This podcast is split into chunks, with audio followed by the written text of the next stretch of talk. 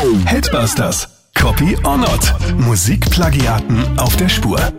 Erwischt. Das ist das Motto in dieser Folge der Hitbusters. Wir sind ja Musikplagiaten auf der Spur und diesmal gibt's die heftigsten und bekanntesten Fälle. Wir sind Julie Frei und Paul Katzmeier. Jawohl, Hi. herzlich willkommen. Wir schauen uns heute verschiedenste Fälle an. Ähm, zum einen einmal, wo wir was zahlen hat müssen, wo wir Einnahmen hergeben hat müssen. Ähm, in allen Fällen, die wir jetzt durchgehen, wurde immer von einem Gericht entschieden. Es liegt ein Plagiat vor, also es liegt, liegt eine Verletzung im Urheberrecht vor und dann gibt's immer eine Konsequenz, ja, wann, wann das quasi ähm, eruiert wurde oder, oder entschieden wurde. Und oftmals ist die Konsequenz Unterlassung, das heißt, man muss den Song runtergeben oder ähm, die Konsequenz kann auch sein Weitergabe der Einnahmen, ähm, die Konsequenz kann auch sein Schadenersatz, wenn irgendwie ein Schaden verursacht wurde.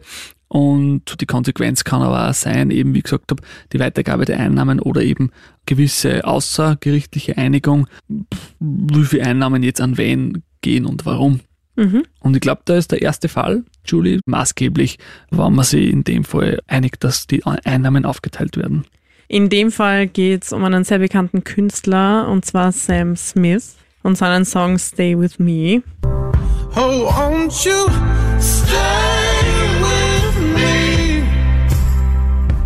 Cause you're Und da kam dann Tom Petty und hat gesagt, sein Song Won't Back Down und Stay With Me haben ziemlich viele Ähnlichkeiten. Und da haben sie dann mal genauer hingeschaut. Sam Smith wollte sich rechtfertigen und hat gesagt, er hat den Song davor noch nie gehört. Puh, ja, schwierig.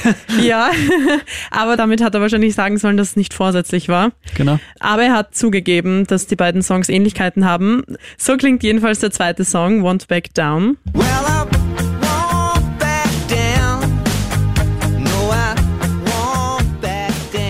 Und- ja, Ja, genau. Und damit wir noch einen besseren Vergleich haben, haben wir jetzt auch beide Songs quasi hintereinander aneinander back to geschickt. back, wie So man so schön es. sagt. Und da muss ich aber dazu sagen, in dem Fall haben wir Stay With Me ein bisschen höher gepitcht, weil es nicht die gleiche Tonart Genau, ist, Korrekt. damit man es besser vergleichen kann. Also jetzt äh, der Vergleich Stay With Me und Won't Back Down. Oh, won't you stay with me? Wenn man die jetzt direkt übereinander legt, klingt so. Oh.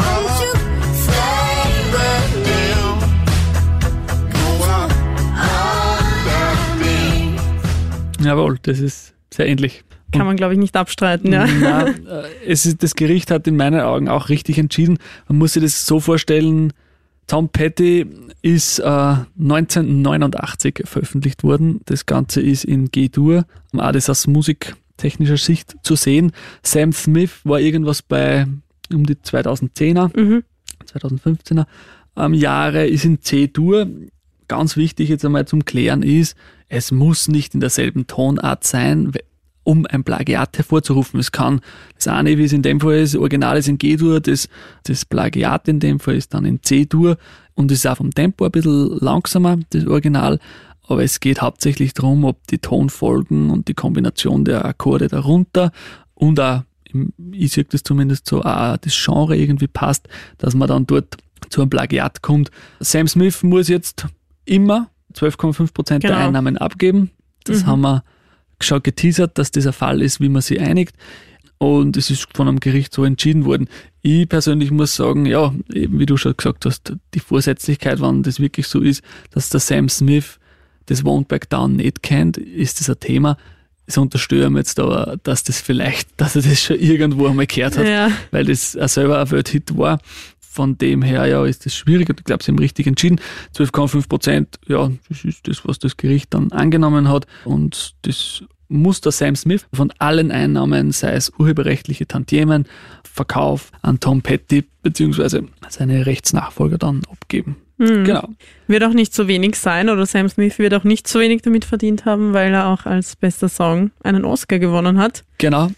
Deswegen wundern mich die 12,5 Prozent Ja. persönlich, weil ich finde es jetzt nicht viel, dass Mhm. die ganze Komposition oder Großteil des Refrains einfach kopiert wurde oder zumindest mal unterstellt haben das. Aber ja, da kann, da ist der Sam Smith dann eben mit einem blauen Auge davor kommen. Mhm. Ich habe gleich ein weiteres Beispiel Jawohl. mitgebracht. Es geht auch um einen sehr bekannten Hit und zwar von Coldplay.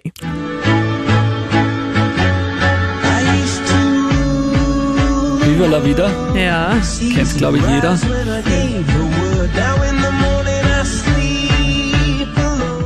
Die sind auch nicht ganz unbekannt und vor allem der Song ist, glaube ich, ihr Hit-Song. Mit dem sind sie bekannt worden, zumindest äh, in der breiten Masse.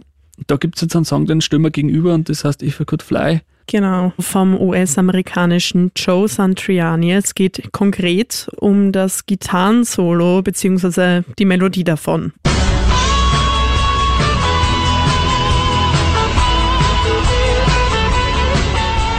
Ja, Genau, also der, dieser Gitarrist hat eben auch behauptet oder war der Meinung, dass der Song auf dem Lied, auf seinem Lied, auf If I Could Fly basiert.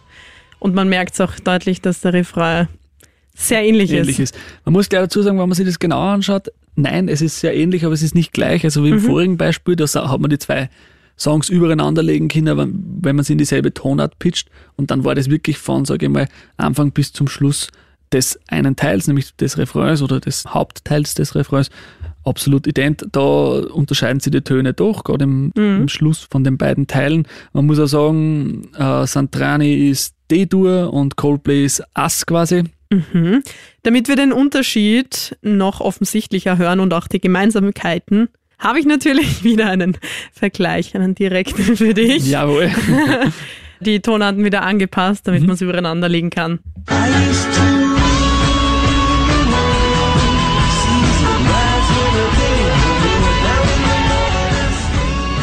Vielleicht kann man das dann nur mal kurz abspielen für alle Hörer. Bei dem Wort gave unterscheiden sie die Töne schon. Da fängt es dann schon an, anders zu werden. Und auch die Rhythmik, er singt I used to rule the world und dann quasi macht er stimmlich einen Auftakt, da, da, da, when I gave the word und so weiter und so fort. Das heißt, vielleicht nur mal zum Abspülen, man horcht jetzt, also die Hörer können gern drauf horchen, ähm, dass das leicht rhythmisch anders ist. Der Sänger macht einen Auftakt, die Gitarre spielt das ganz gerade und bei Gave haben wir schon andere Töne und das verändert sich dann nach hinten leicht. Bitte nochmal.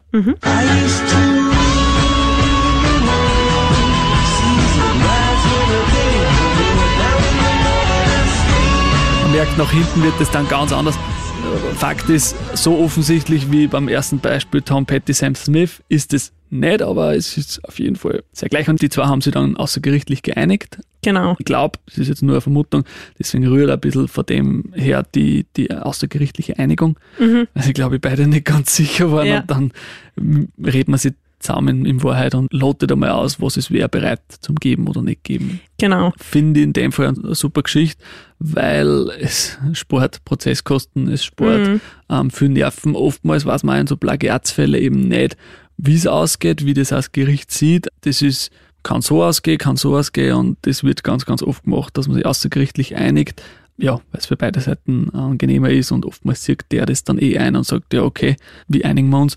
Ähm, für große Major-Labels machen das wieder so, dass zuerst einmal Unterlassung klagen, dass man das quasi runtergibt, dann kann man sie mit denen einmal zu, zusammenreden und vielleicht drüber reden, dass es eine Lizenz gibt im Nachhinein, dass man einfach das lizenziert bekommt und man verwenden darf trotzdem und sie einen Teil der Einnahmen bekommen. Alles ist möglich in dem Fall. Wie schaut denn so eine außergerichtliche Lösung in den meisten Fällen aus? Ist es da üblich, dass man sich eine fixe Geldsumme ausmacht und sagt, okay, du kriegst morgen 10 Millionen Euro? Oder ist es eher so, dass man sagt, hey, du kriegst jetzt 12,5 Prozent unserer Einnahmen, wie es vorher beim Sam Smith war? Wie schaut das üblicherweise aus? Oder ist es ganz unterschiedlich? Kann wahrscheinlich Genau. auch alles sein. Außergerichtliche Einigung heißt, man einigt sich. Der eine hat die Vorstellung, der andere hat die Vorstellung und in der Mitte kommt man zusammen. Und eben, oftmals versucht man das, wenn man dann eh nicht zusammenkommt, dann lässt man es einfach darauf ankommen. Aber in Wahrheit, außergerichtliche Einigung, es ist kein Gericht beteiligt, die zwei Parteien machen sich das untereinander aus und wenn sie sagen, das passt für uns, dann halten wir das so fest und dann ist das erledigt. Ist in vielen Fällen sicher auch der Grund, dass man negative PR vermeiden möchte, weil so ein äh, Verfahren geht natürlich auch nicht so einfach an einem Ja. vorüber. So ein Verfahren verursacht Stress, negative PR und Co. Und um das zu vermeiden, kann ich mir vorstellen, ist das auch eine gängige Lösung, damit man eben möglichst schnell das alles wieder vom Tisch Genau. schafft. Also wäre ich in so einer Situation, würde ich auch mal zuerst den Kontakt zur anderen Partei suchen und einmal schauen, wo liegt das Problem, was können wir tun, dass wir das aus der Welt schaffen? Oder wie kann man sich da zusammenreden? Und dann einfach Lösungen suchen und miteinander reden, ist glaube ich in solchen Fällen. Ähm, wir haben das einmal gehabt bei unserem Label, wir haben im Vorhinein einen Song uns lizenzieren lassen von einem Verlag, also wir haben, das haben wir schon mehrmals gemacht, dass quasi ein Künstler von uns eine deutsche Bearbeitung von irgendeinem bekannten Song gemacht hat, der vielleicht auf Englisch ist, oder eine Mundartbearbeitung. Und dann schaut der Weg so aus, dass man quasi sich den Verlag des Songs und des Künstlers sucht, dem dann anschreibt und dann sagt, hallo, wir haben das und das vor.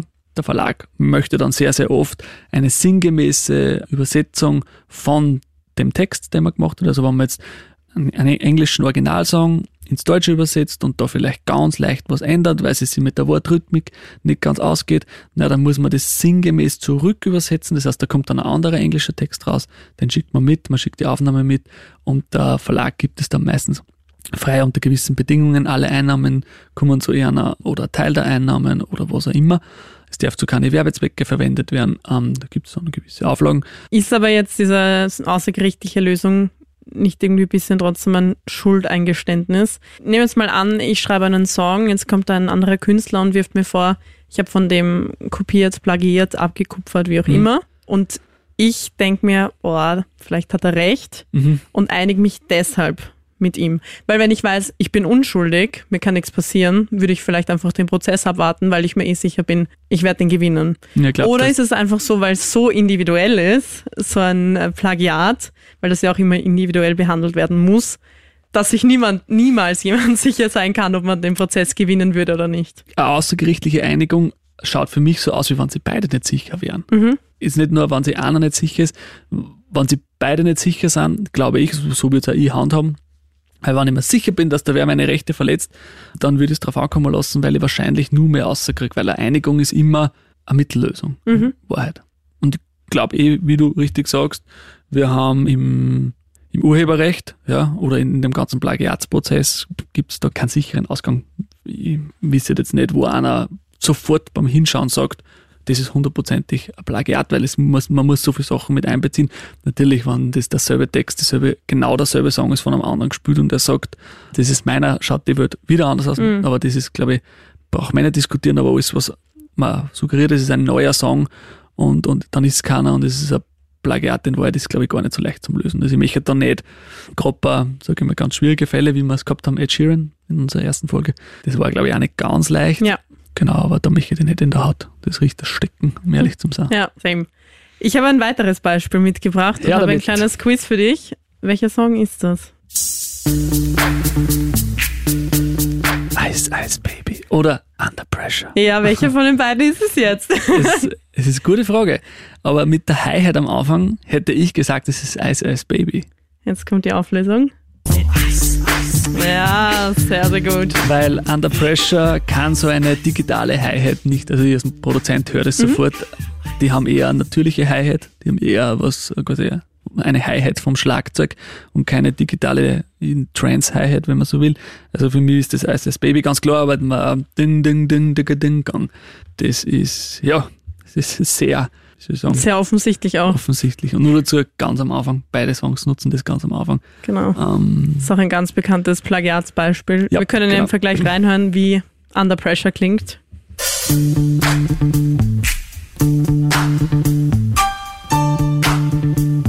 Also das ist jetzt wieder das Intro und man hört ganz klar, genau. Basslinie ist ident. Und wir reden nicht nur in dem Fall von ident, sondern es ist wirklich ident, weil es ist dieselbe Tonart. Ja, Also das ist beides in, in, in A-Dur und, und ah, Entschuldigung, in D-Dur und sowohl also das Original Queen als auch Ice Ice Baby ist in, in D-Dur und das ist billig, also das ist wirklich, wirklich Ja. billig. Ganz eine grobe Urheberrechtsverletzung. Die Basslinie von, von Under Under, Pressure. Pressure. wurde eben für Ice Ice Baby einfach hergenommen, ohne Lizenz, ohne, Genau. ohne Nachfragen, das geht nicht und das ist zwar außergerichtlich geeinigt worden, was ich weiß, richtig, ja. aber das ist, geht in meine Augen gar nicht. Aber wie wir wissen, waren beide Hits, also sowohl Ice Ice Baby von Vanilla Ice, als auch davor Under Pressure von Queen und David Bowie, Mega-Hits. Kannst du dir vorstellen, dass sich trotzdem das für Ice Ice Baby, für Vanilla Ice ausgezahlt hat, dass sie das kopieren? Es gab ja eine außergerichtliche Einigung. Wir wissen nicht, worauf sie sich Mhm. geeinigt haben.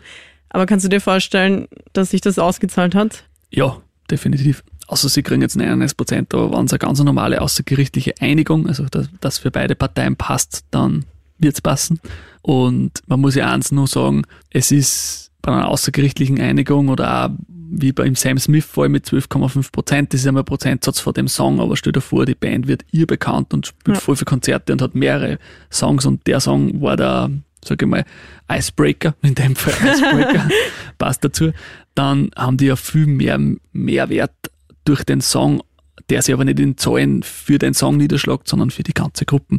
Weil Es wird sicher geben, dass man sagt, okay, der Song hat euch jetzt bekannt gemacht, wie es auch diverse Fernsehstationen machen mit so Castingformaten, dass dann sagen, eine Zeit lang verdienen wir nur an allen Einnahmen mit, weil wir haben euch bekannt gemacht. Das ist gängige Praxis.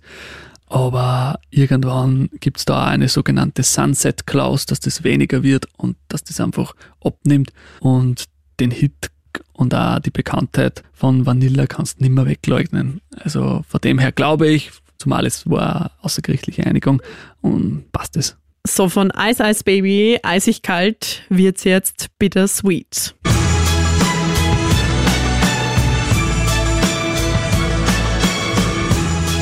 Ist auch so ein bisschen ein Gänsehaut-Song. Oh ja, Bittersweet Symphony aus dem Jahr 1997 Mhm. von The Verve. Und Gegner, beziehungsweise von wem sie abgekupfert haben, sind die Rolling Stones, ja genau. The Last Time.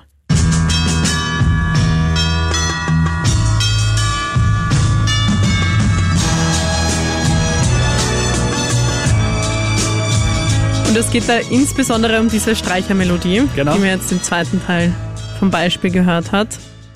Ja, das ist natürlich auch sehr offensichtlich. Das ist auch sehr nahe beieinander. Das eine ist in S und das andere ist in E. In Wahrheit, ein, das ist ein Halbtonschritt, ähm, was die Tonart ausmacht.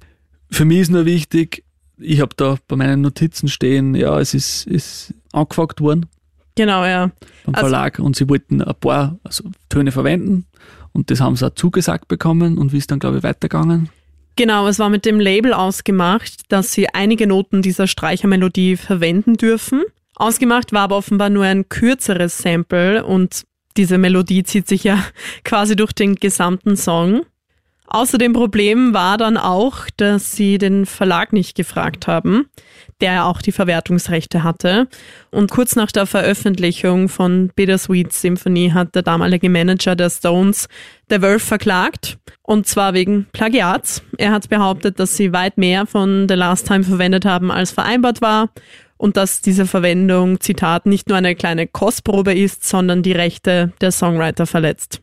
Genau, sie wollten 50 Prozent, glaube ich, was ich so mitgekriegt habe.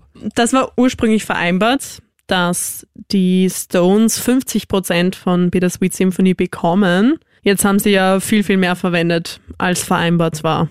Das war ihnen natürlich nicht genug oder zumindest dem Label und dem Verlag nicht genug. Ja, wie ist das Und ausgegangen? Das, das weiß ich zum Beispiel Ja, nicht. es war ein 20 Jahre langer Rechtsstreit Oh, wow. eigentlich, also wirklich, wirklich krass. Die Folge war dann, die Rechte und alle Einnahmen von Bittersweet Symphony gingen an den Verlag. Urheber waren Mick Jagger und Keith Richards, also von den Rolling Stones und The Verve war dann quasi unter Anführungszeichen nur noch Interpret. Also haben sie quasi nichts mit diesem Welthit verdient. Die große Wendung gab es aber dann erst vor kurzem im Mai, oder vor kurzem, aber vor ein paar Jahren im Mai 2019. Da haben Mick Jagger und Keith Richards gesagt, sie schenken die Kompositionsrechte an Frontman von The Verve und übertragen ihn damit alle Tantiemen für die Zukunft. Ich glaube, mit so einer Wendung hat niemand mehr gerechnet. Wahnsinn, ja. Das ist natürlich ein Glücksfall, muss Ja. man auch gleich dazu sagen. Und ich möchte nicht wissen, wie viel Geld da an, ja, für den Rechtsstreit draufgegangen ist, aber in Wahrheit ist das nicht Usus. Also, wenn sie wer sicher ist und sie verbeißt, dann wird das durchziehen. Ja, also der Rechtsstreit war wirklich eigentlich sehr bitter. Nicht Bittersweet. bittersweet, sondern sehr bitter. Ja, wirklich. Ja, dann haben wir noch die, unser letztes Beispiel. Ich finde das irrsinnig spannend. Miss You, Robin Schulz und South Star oder versus South Star.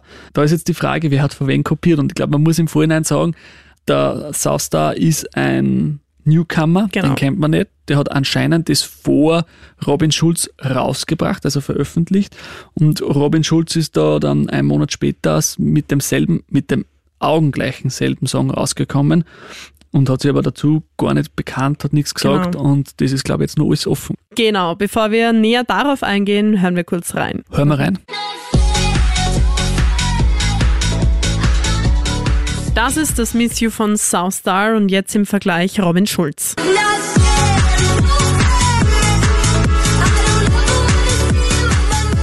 Ja, und das merkt man einfach, das ist wirklich augengleich. Ähm, mir als Produzent fällt auf, Robin Schulz ist besser gemastert, besser gemacht insgesamt. Die Musikindustrie, glaube ich, stürzt sie jetzt auf Seiten des Newcomers, weil sie sagen, das gibt's nicht. So ist es. Viele Künstler stellen sich auf seine Seite, Ja. weil es einfach unfair ist, dass Robin Schulz mit dem fast exakt gleichen Song rausgeht. Und äh, natürlich, Robin Schulz ist viel bekannter und Robin Schulz hat einfach viel, viel mehr Streams, einfach auch schon durch seine Bekanntheit. Ich meine, er Mhm. Ja. ist ein ganz angesehener äh, DJ. DJ. Und das ist natürlich auch unfair, wenn da ein Newcomer mithalten will. Ja. Also selbst wenn rauskommen würde, also wir sagen gleich dazu, dieser Fall war mal in den Medien, da wurde jetzt eigentlich, was ist jetzt ganz still geworden. Man weiß jetzt nicht mehr dazu, ob es da jetzt ein Verfahren gibt und einen Ausgang weiß man sowieso noch nicht. Mhm. Aber egal wie das ausgeht, Robin Schulz hat mit dem Song ja schon sowieso viel größere Reichweite und Streams stimmt. erzielt. Ich muss da nur den Robin Schulz ein bisschen in Schutz nehmen, nämlich, wer sagt denn, dass das nicht umgekehrt passiert ist? Ja, ähm, weil es zählt ja nicht die, das Datum der Veröffentlichung, sondern eigentlich das Datum der Schöpfung. Also wann ist das geschöpft worden? Wann ist quasi das Urheberrecht entstanden? Und da kann es schon gut sein, dass Robin Schulz das quasi ja, erfunden hat, ja, komponiert hat und dann vielleicht in einem YouTube oder in einem Instagram-Post irgendwie einmal kurz eingesnippt hat und das hat einer seiner Fans gesehen und hat gesehen, ah, das Sample, das kenne ich, das nehme ich, das mache ich mir jetzt zu eigen. Sie haben ja offensichtlich auch das gleiche Sample verwendet. Ja, ja, du absolut. Du hast schon recht mit dem, was du sagst, auf jeden Fall. Nur das Problem ist ein bisschen, oder wo man Robin Schulz jetzt nicht in Schutz nehmen kann, er hat sich dazu noch gar nicht geäußert. Hm. Ich, ich, also, um ja, auch wieder in Schutz zu nehmen, ich bin kein riesen Robin Schulz das wird jetzt eine Diskussion. aber in Wahrheit ist das nicht sein Bier, sondern das Bier von, vom Verlag. Das Mhm. muss man mal sagen, das ist das Erste. Da weiß man gar nicht, gibt es im Hintergrund Gespräche. Außerdem, glaube ich, wird Robin Schulz jetzt das nicht anfachen, weil äh, dann kriegst du die Fans mit und dann kommt, kommt er vielleicht auf die schiefe Bahn Ja. oder werden, wird ein bisschen schräg angeschaut, Sind hey, wieder bei der negativen PR vielleicht? Genau. Und das ist die Aufgabe seines Verlages, das zu klären. Und das werden sie sicher machen und der wird sich mit diesem, mit dem Soustar einfach auseinandersetzen. Thema ist nur, wenn der Verlag jetzt wirklich aktiv das betreibt, ja, wundert es mich jetzt nur, dass das Soustar den Song oben hat. Das heißt, das macht mich, also in, in Spotify, das macht mich ein bisschen stutzig, weil das erste, was der sagt, ist Freund der Berge, Unterlassung und dann reden wir weiter. Ja. Also quasi runternehmen und wir schauen einmal. Das wird dann wieder darauf hindeuten, dass vielleicht doch Robin Schulz gekupfert hat. Man wird erst, das wird erst geklärt, aber es ist auf jeden Fall ganz spannend, weil es Ist ist wirklich krass. Augen, also der augengleiche Song. Ja. Das ist echt Wahnsinn, wie sowas passieren kann. Also, aber das sieht man, das ist vielleicht ein guter Punkt. Robin Schulz hat viel mehr Streams, Ja. weil er einfach bekannter ist. Und da sieht man, dass ein bekannter Künstler einfach mit, einem, mit dem exakt gleichen Song viel mehr reißen kann, Ja. weil seine Reichweite einfach einfach- dementsprechend ist. mehr Macht dann in Genau. dem Sinn. Korrekt. Ich meine, der hat sich das auch verdient und aufgebaut, so ist es ja auch nicht. klar. Aber ähm, ja, es soll schon alles mit rechten Dingen zugehen. Und wie was rechtens ist oder wie es wirklich war, werden wir hoffentlich bald erfahren. Das wird das Gericht oder die Gerichte klären, ja. Genau, es bleibt spannend. Es bleibt spannend. Auf jeden Fall, wir sind am Ende. Also Ja. mit dem Podcast wir am Ende mit dieser Folge. Selber noch nicht. Ja, zum Glück nicht. Danke dir auf jeden Fall fürs Reinhören und danke dir auch für das tolle Feedback auf die erste Folge. Das freut uns wirklich sehr. Abonniere hier gerne den Podcast, um keine weiteren Folgen zu verpassen. Und lass uns auch sehr gerne eine Bewertung da. Danke dir vielmals. Bis dann, wir hören uns. Wir hören uns. Headbusters. Copy or not. Musikplagiaten auf der Spur.